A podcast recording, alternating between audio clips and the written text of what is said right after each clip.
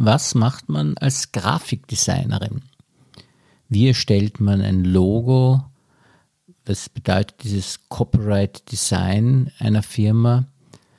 Hat Print immer noch eine gute Chance gegen die digitalen Medien? Fragen über Fragen, die uns Heidi Groll sehr gut beantworten kann als Grafikdesignerin und drum ein wunderbarer Gast für unseren Bezirkspodcast.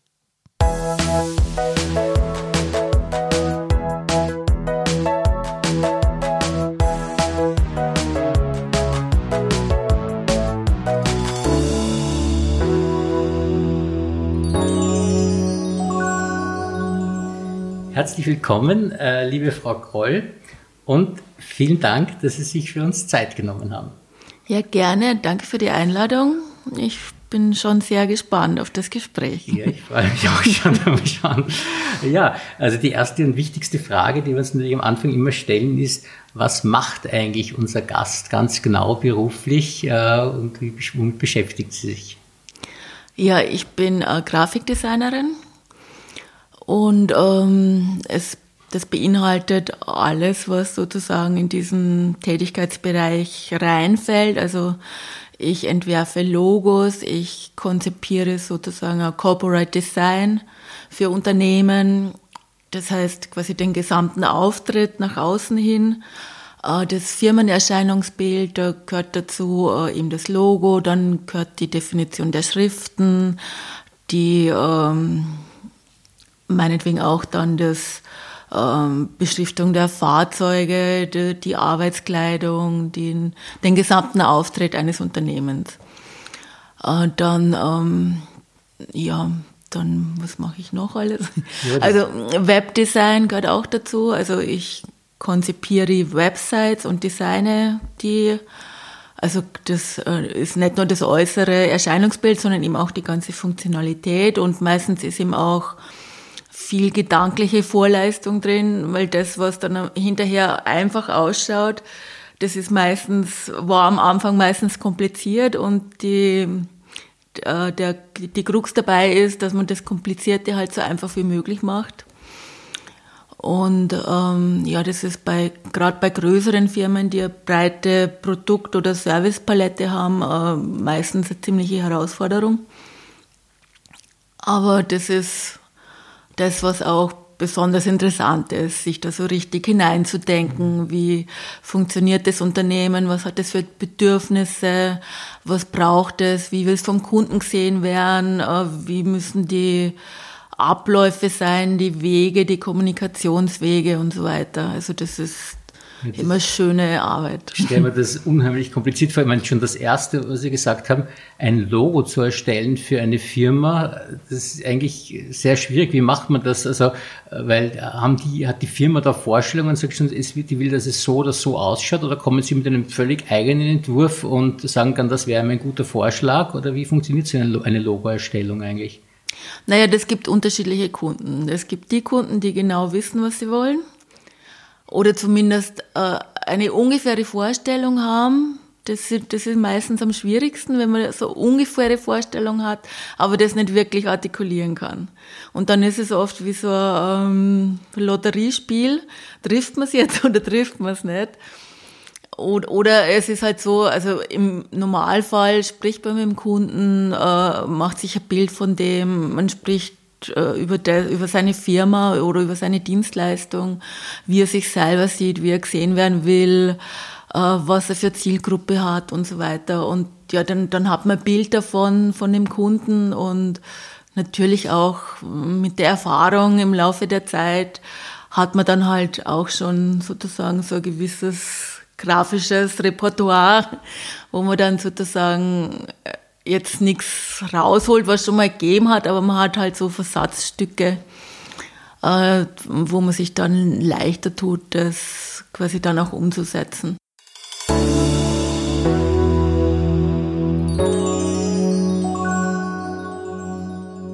Und die, die Farben zum Beispiel, äh, sagen dann die Kunden, das sind meine Lieblingsfarben, so soll, aus diesen Farben soll mein Logo bestehen oder bei den Farben überlegen Sie sich, welche Farben sind am gescheitesten, dass ein Logo am besten wirkt. Wie, wird, funktioniert das? Naja, meistens ist es so, dass, dass ich mir Gedanken mache, äh, also eben, wer ist der Kunde, wen will er erreichen, äh, welche Welt ist das, die äh, also die quasi, in der seine Zielgruppe sich bewegt. Und daraus ergibt sich dann schon mal so Grundfarbkonzept. Aber das gehört dann halt auch dazu, dass man das definiert, dass man das auch so definiert, dass, dass es eben sozusagen festgeschrieben ist. Also normalerweise gehört dann auch zum Logo-Design äh, Logo-Manual, wo dann eben auch alles eben definiert ist und festgelegt ist. Äh, eben die Farbwerte, die ähm, Typografie, die Anwendung, welche Anwendungen es geben kann und welche nicht. Wie ist es, wenn, was weiß ich, ein Logo auf einem dunklen Hintergrund ist, auf einem unruhigen Hintergrund? Da muss es dann eine Negativvariante geben und so weiter. Also das wird dann alles sozusagen mehr oder weniger definiert. Ob sich der Kunde dann dran hält, ist wieder eine andere ja, Geschichte. Ja, ja. Das ist nicht so einfach. Und wie ist denn das? Also wenn zum Beispiel jemand Lehrer werden will, dann erzählt er oft, ja, ich habe schon als Kind äh, Lehrer gespielt. Haben Sie schon als Kind Logos gezeichnet oder so? Oder also sich mit diesen Sachen auseinandergesetzt oder ist das erst später gekommen, dieses Interesse an Grafik und Design? Also ich habe als Kind schon Affinität gehabt zum Zeichnen und so weiter, aber das war jetzt weniger Logo. Ich habe total gern äh, Pläne gezeichnet von Häusern und das eingerichtet und so weiter. Oder eben auch ähm, Kleider entworfen für die Puppen. Unglaublich. Ja, da sieht man, dass die Talente dann schon äh, früh beginnen und sich das dann abzeichnet. Nicht, dass man sagt, ja, okay, und dann wird man Grafikdesigner. Und wie wird man eigentlich Grafikdesigner? Also äh, macht man da eine Ausbildung oder kann man das einfach? Oder also mittlerweile gibt es verschiedenste Wege. Äh, mittlerweile ist, ist es ein Lehrberuf auch. Mhm. Also mein Neffe zum Beispiel, der macht jetzt die Lehre als Mediengestalter, heißt es mittlerweile. Äh, man kann Grafikdesign studieren. Ähm, also ich hat, ich habe meine Ausbildung gemacht in München bei der Deutschen Meisterschule für Mode. Und zwar war das damals noch so ein Kombi, äh, Ausbildung.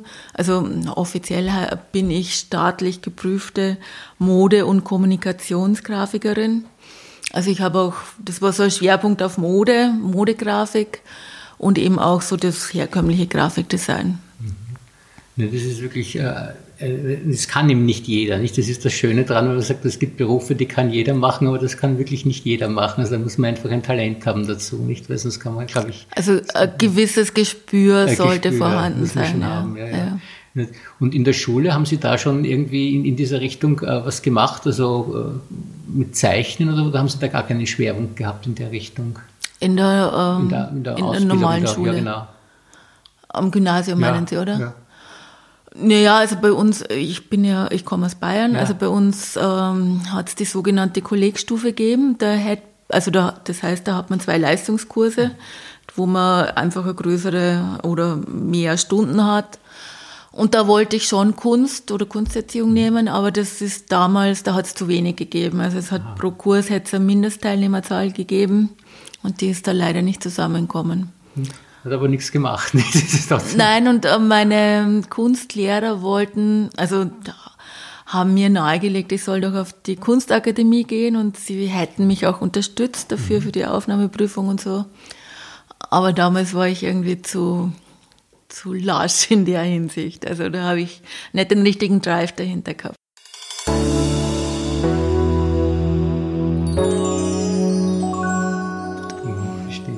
Und wie schaut jetzt so ein Arbeitstag bei Ihnen aus? Äh, wie, sind Sie selbstständig oder angestellt oder wie arbeiten Sie eigentlich? Ich bin selbstständig, aber ich habe normalerweise, wenn ich nicht im Homeoffice bin, mein äh, Büro in einer Agenturgemeinschaft mit einer PR-Agentur und noch ein paar äh, Einzelunternehmen, die auch im Grafikdesignbereich arbeiten oder eben äh, Webentwicklung. Und ja, da habe ich auch einen Teil meiner Kunden, also aus, aus dieser Firmenkonstellation. Ja, und wie schaut der Arbeitstag aus? Also der Großteil der Arbeit ist jetzt nicht das, was man sich so vorstellt, dass, dass es immer kreativ ist. Also ein Großteil ist einfach Korrekturdurchgänge, ähm, Nachbesserungen, ähm, ja, wie soll man sagen, kontrollieren, ob die, wie zum Beispiel dann eine Website programmiert worden ist, das alles durchschauen und testen, ob das funktioniert. Oder eben auch ja, bei Printprodukten, also Foldern oder so oder Broschüren, halt einfach auch endlose Korrekturen teilweise. Und es liegt in der Natur der Sache, dass Sie den gesamten Arbeitstag eigentlich vom Computer verbringen, nicht? Das, das liegt leider eben in der Natur der Sache, ja. Also es ist ganz, ganz wenig Arbeiten gibt's noch, die quasi nicht vom Computer sind. Also mal ein Dummy basteln und so. Ähm, also quasi ein, eine Broschüre in ja. ausdrucken und in echt zusammenbasteln oder Kartonage oder sonst was. Ja, das ist leider sehr selten. Also früher äh, in den Anfangszeiten, wo ich äh, angefangen habe, da in dem Bereich zu arbeiten, da war das teilweise noch mehr, dass man eben mehr ausgedruckt hat, mehr gebastelt hat, auch mehr präsentiert hat, also äh, tatsächlich. Ja. Aber mittlerweile äh, wird auch digital präsentiert am Bildschirm. Früher hat man das alles noch auf Kartons aufkaschiert und dann hergezeigt, aber das ist jetzt auch weggefallen. Und geht Ihnen da nicht eine wesentliche Freizeitbeschäftigung ab, die ja viele Menschen haben, dass sie in ihrer Freizeit sozusagen dann am Computer äh, die verbringen und da eben surfen oder oder machen Sie das trotzdem noch, obwohl Sie den ganzen Tag Nein, das mag ich nicht. Nein, normalerweise habe ich auch zu Hause überhaupt keinen Computer. Also das heißt, wenn ich ähm, quasi heimkomme, dann ist Bildschirmfreizeit. Genau, das glaube ich auch, weil das ist dann einfach zu viel. Ich mag ich, nicht ja. einmal Fernsehen, also. Ja, das und wie verbringen Sie dann Ihre Freizeit? Was machen Sie da? Ja, also ich gehe sehr gern raus in die Natur, sporteln, gehe gern schwimmen, äh, wandern, walken, Radfahren. Und wenn es regnet? Wenn es regnet. Sa Sauna zum Beispiel. Sauna, also, also es gibt auch Indoor, Oder Indoor. Indoor irgendwelche genau. Sachen, genau. Ja. Aber das äh, ist ja wirklich ein richtiges, ein gutes Kontrastprogramm zu dem, was Sie beruflich machen, weil das, also, ja. das braucht man dann, glaube ich, auch. Ja, nein, eh. also ich merke es jetzt auch so, jetzt im Homeoffice so einen ganzen Tag sitzen irgendwie. Also das ist da noch schlimmer, weil da fällt, fällt jetzt der Weg zur Arbeit irgendwie ja. weg. Ja, ja. Was dann immerhin doch eine Stunde ist. Und ja. Ja, ja, das ist, ist sicherlich. Und wenn Sie jetzt an Ihre Arbeit denken, äh, wenn auch jemand jetzt sich vorstellt, der möchte das vielleicht auch machen, was würden Sie sagen, was die größte Herausforderung ist in der Arbeit, was die schwierigsten Dinge eigentlich sind, die da zu schaffen sind, wenn das einer machen möchte? Puh. Was sind die größten Herausforderungen? Naja, äh, sicherlich so quasi äh, Verständnis dafür zu entwickeln, was der Kunde braucht das ist eine also, Empathie praktisch auch, dass man. Genau, oder dass, dass man auch zwischen den Zeilen liest, mhm. dass man zum einen natürlich ähm, die Bedürfnisse der Kunden befriedigen will, aber zum anderen auch dann vielleicht drüber hinaus denkt und jetzt nicht genau das liefert, was der Kunde erwartet, sondern äh, eventuell ihn überrascht, was dann vielleicht mehr ist, als an was er selber gedacht hat und für ihn dann dadurch immer Mehrwert bringt, weil es vorher in seiner Vorstellung einfach so mhm. nicht existiert hat.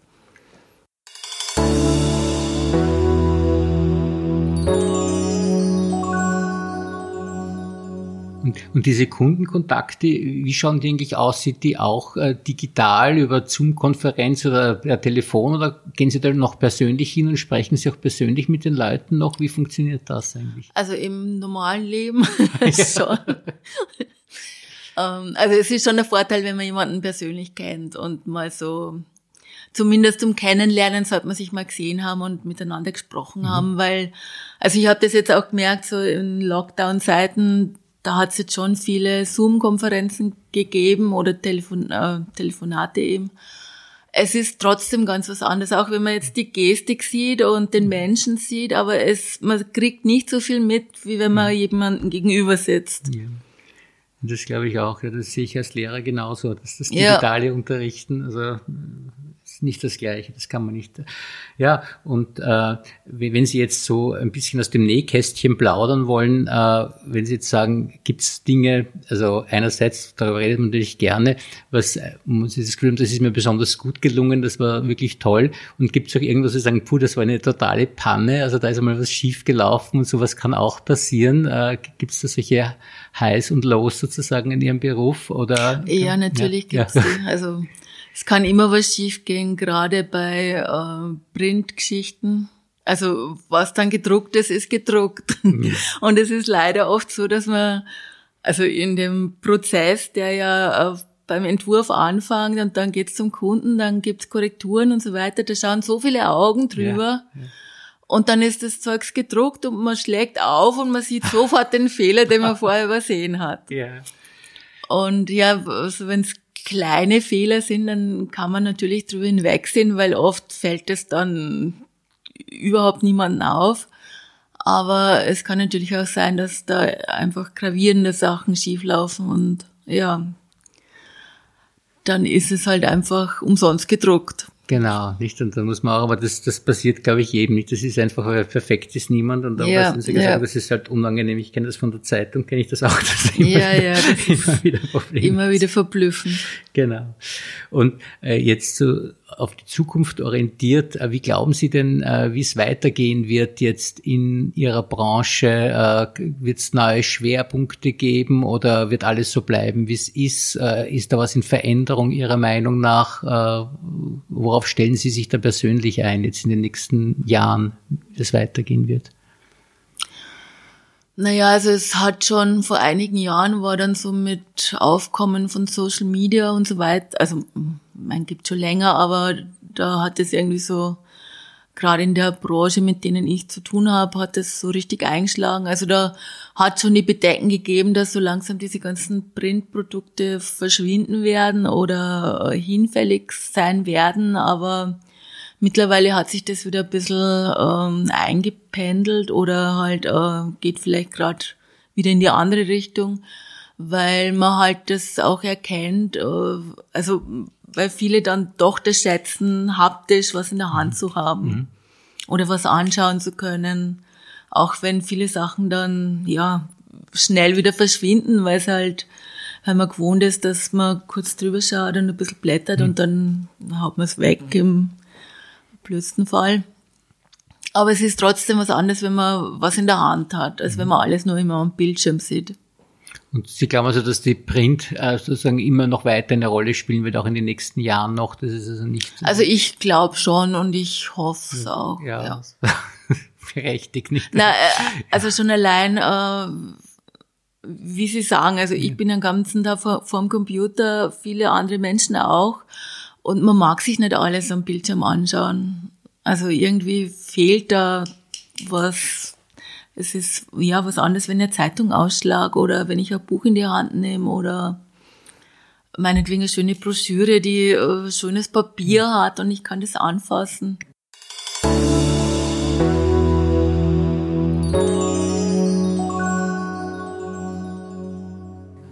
Und Sie machen ja auch äh, Webseiten, das heißt, Sie sind eigentlich auf beiden Seiten sozusagen vertreten, weil Sie ja. ja nicht nur Print machen, sondern auch die Webseiten. Und ist das prinzipiell äh, ein Unterschied eigentlich, wenn man jetzt eine Webseite designt oder eine Broschüre macht, oder ist das eigentlich völlig die gleiche Arbeit und das eine ist digital und das andere ist halt am Papier? Nein, das ist schon ganz was anderes. Also viele Sachen, die ich jetzt im Print irgendwie gestalten kann, das kann ich am, auf der Website nicht so umsetzen weil da habe ich eben die funktionale Ebene dazu, äh, also mhm. dabei. Das muss funktionieren und es ist ein ganz anderes Arbeiten. Auch eine ganz andere Herangehensweise. Das heißt, genau, aber es soll schon irgendwie zusammenpassen dann, aber es ist doch ein ganz anderes Medium. Genau, also so, wie soll ich sagen, kreativere Freiheit habe ich mehr im Printbereich. Mhm. Da kann ich mich gestalterisch mehr austoben und ja, die Kunst ist dann, dass man das halt umlegt mhm. auf die Website, die gewisser Funktionalität irgendwie unterworfen ist. Und haben Sie jetzt, äh, was äh, Ihr persönliches Leben betrifft, äh, haben Sie da irgendwie noch, weil manchmal habe ich man hat noch Pläne, vielleicht, was ich erst, manche sagen, sind der Pension, erst manche sagen es schon näher liegend oder so, und man sagt, ja, das möchte ich noch machen oder das möchte ich noch erreichen oder das ist noch ein Ziel von mir, was ich noch umsetzen oder machen möchte. Im privaten Bereich gibt es da irgendwas, wo Sie sagen, Sie haben noch so ein Ziel oder sind Sie so völlig zufrieden, wie es jetzt ist und sagen, na, es braucht, kann eigentlich ruhig so bleiben, wie es ist? Also ich habe jetzt kein fixes Ziel, wo ich mir denke, da muss ich unbedingt hin, aber Große Reise und ich bin jetzt auch ganz zufrieden mit meinem Leben, so wie es ist. Manchmal wäre es angenehmer, wenn ein bisschen eine ausgeglichenere Work-Life-Balance vorhanden wäre, weil es also bei mir es gibt halt so Hochzeiten, wo einfach alles sehr dicht und gedrängt ist. Das ist immer im Herbst und im Frühling so geballt. Mhm. Und es funktioniert leider nie, dass man äh, sagt, dass man das ein bisschen entzerrt, weil da kann man sich ausdenken, was man will oder äh, planen und managen, wie man will, wenn die Kunden nicht mitspielen. Aber Sie haben immer einen schönen ruhigen Sommer oder so. Ist das so, weil das also so eine ruhige Zeit ist oder ist das gar nicht so? Naja, prinzipiell, äh, also es gibt zwar eben diese Hochzeiten, aber es ist nichts fix und nichts wirklich planbar. Also es kann ja sein, dass im Sommer Projekte herkommt. Und was ist Ihnen persönlich lieber? Also eher Winterarbeit oder Sommerarbeit oder ist es Ihnen wurscht, wann Sie sozusagen äh also ich mag sowohl die, diese dichte Zeit, wo es irgendwie so mhm. zack auf zack geht. Da laufe ich immer zu Höchstform auf. also ich brauche auch, oder ich habe so ein gewisses Stresslevel habe ich ganz gern. Aber es muss dann halt auch wieder seinen Ausgleich haben, wo man sagt, ja, jetzt gehe ich es einmal ein bisschen ruhiger an, jetzt kann ich mal ein bisschen mehr Freizeit einbauen zwischendurch oder einfach spontan einmal auf irgendwas reagieren, worauf man gerade Lust hat oder ja, tagsüber mal in der Stadt spazieren gehen, solche, also dass man einfach ein bisschen flexibler mit der Zeit umgehen kann. Ja. Und wenn Sie jetzt äh, ein Geschäftsmann äh, sagen wollen, warum ist es eigentlich wichtig, diese Corporate Identity und überhaupt die, die grafischen äh, Darstellung des Betriebes, äh, was würden Sie ihm da antworten oder, oder empfehlen, worauf er besonders achten sollte? Naja, es sollte halt erkennbar sein, dass es jetzt die Firma ist.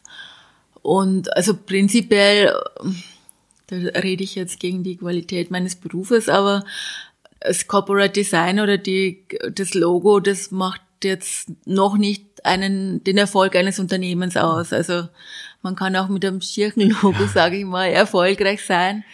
Aber ähm, ja, es ist vielleicht mit einem schönen, passenden, stimmigen einfacher wollen wir sozusagen unseren Hörern empfehlen, dass sie sich das mal überdenken sollen, ob sie vielleicht sowas brauchen könnten für die Firmen oder wo auch immer, dass das besser wäre. Gut, dann sage ich vielen Dank für das Gespräch, es war sehr interessant und ja, danke, bis zum nächsten gerne. Mal. Gell? Dankeschön. Gerne.